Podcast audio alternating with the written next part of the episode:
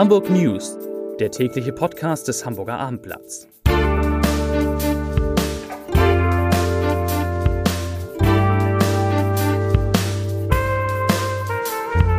Herzlich willkommen. Mein Name ist Lars Heider und heute geht es um einen Pitbull, der ein Mädchen in Hamburg schwer verletzt hat. Weitere Themen, die Polizei warnt vor Anrufen von Europol, der Flughafen Hamburg fertigt mehr als eine Million Passagiere in einem Monat ab und in Hamburg gibt es 13.000 sogenannte Wohnungsnotfälle. Dazu gleich mehr. Zunächst aber wie immer die Top 3, die drei meistgelesenen Themen und Texte auf abendblatt.de. Auf Platz 3 falsche Anrufe von Europol in Hamburg, die Polizei warnt. Auf Platz 2 Entsorger lassen Mülltonnen in Stormarn durchsuchen. Und auf Platz 1 Bulldogge beißt Zweijährige in den Kopf und wird eingeschläfert.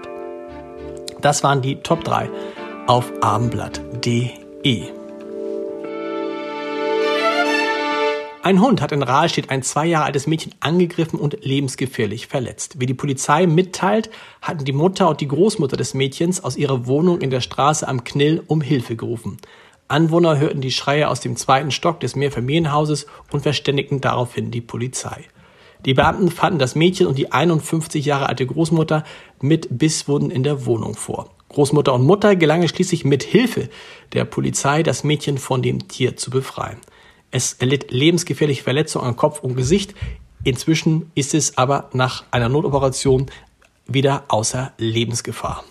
Nach derzeitigem Stand der Ermittlungen ist der Besitzer des Hundes ein Familienangehöriger, der das Tier zur Betreuung seinen Verwandten überlassen hatte. Wieso der Hund plötzlich das Mädchen angriff, ist unklar. Der Hund fällt offenbar nicht unter die Rassen, die nach dem in Hamburg geltenden Gesetz als potenziell gefährlich angesehen werden. Am Nachmittag entschied das zuständige Veterinäramt des Bezirksamtes Wandsbeck, das Tier einzuschläfern. Der Flughafen in Fuhlsbüttel meldet die höchsten Passagierzahlen seit Corona-Beginn. Im Mai seien mehr als eine Million Fluggäste gezählt worden, teilte Hamburg Airport heute mit. Damit hat sich der Mai zum stärksten Monat seit mehr als zwei Jahren entwickelt. Viele Passagiere spürten dies allerdings auch am eigenen Leib. Immer wieder kam es, wir haben darüber berichtet, zu langen Warteschlangen auch weil ein Dienstleister zu wenig Mitarbeiter für die Sicherheitskontrollen hatte. In Corona-Zeiten wurde das Personal für diese Sicherheitskontrollen von rund 1000 auf derzeit rund 570 Kräfte reduziert und das spüren die Reisenden jetzt wieder, wo der Andrang groß ist. Falsche Polizisten, Enkeltrick, Schockanruf, die perfiden Maschen der Telefonbetrüger sind vielfältig und nun haben die Täter eine weitere Methode gefunden, unbescholtene unbescholtene Bürgerinnen und Bürger um ihr Geld zu bringen. Sie rufen angeblich im Namen von Europol oder Interpol an und entlocken ihren Opfern sensible Daten. Der Polizei Hamburg wurden bereits mehrere hundert solcher Anrufe bekannt und in 40 Fällen, in mehr als 40 Fällen haben diese auch zum Erfolg für die Täter geführt. Der dabei entstandene Schaden beläuft sich auf knapp 200.000 Euro. Sollten Sie an ihrem Handy plötzlich Europol oder Interpol dran haben, ganz einfach auflegen. Das ist das Einzige, was sie dann tun können.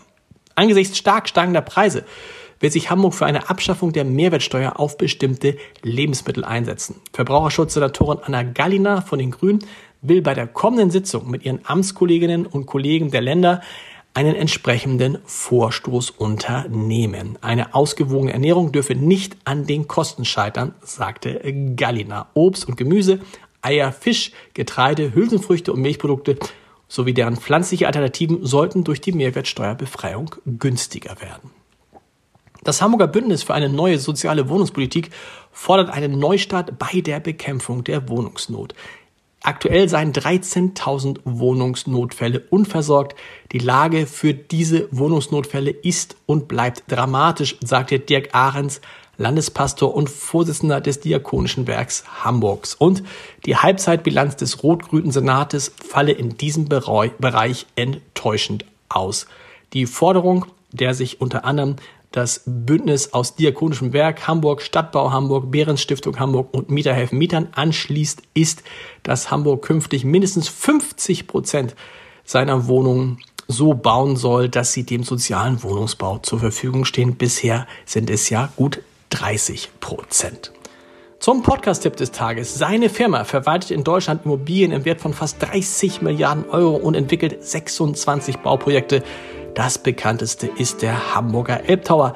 der bei seiner Fertigstellung das modernste Gebäude der Welt sein wird. Das sagt Timo Herzberg, Vorstandsvorsitzender der Signa Prime Selection und der Signa Development Selection, die beide zur Unternehmensgruppe des österreichischen Investors René Benko gehören. In der Reihe Entscheidertreffen Haider spricht Herzberg über die Pläne für den Gerhard-Hauptmann-Platz, strenge Vorgaben für den 700 Millionen Euro teuren Elbtower und die Frage, ob Homeoffice in seiner Branche nicht alles verändert. Zu hören ist das unter www.abendblatt.de slash Entscheider. Und wir hören uns morgen wieder um 17 Uhr mit den Hamburg News. Bis dahin, tschüss.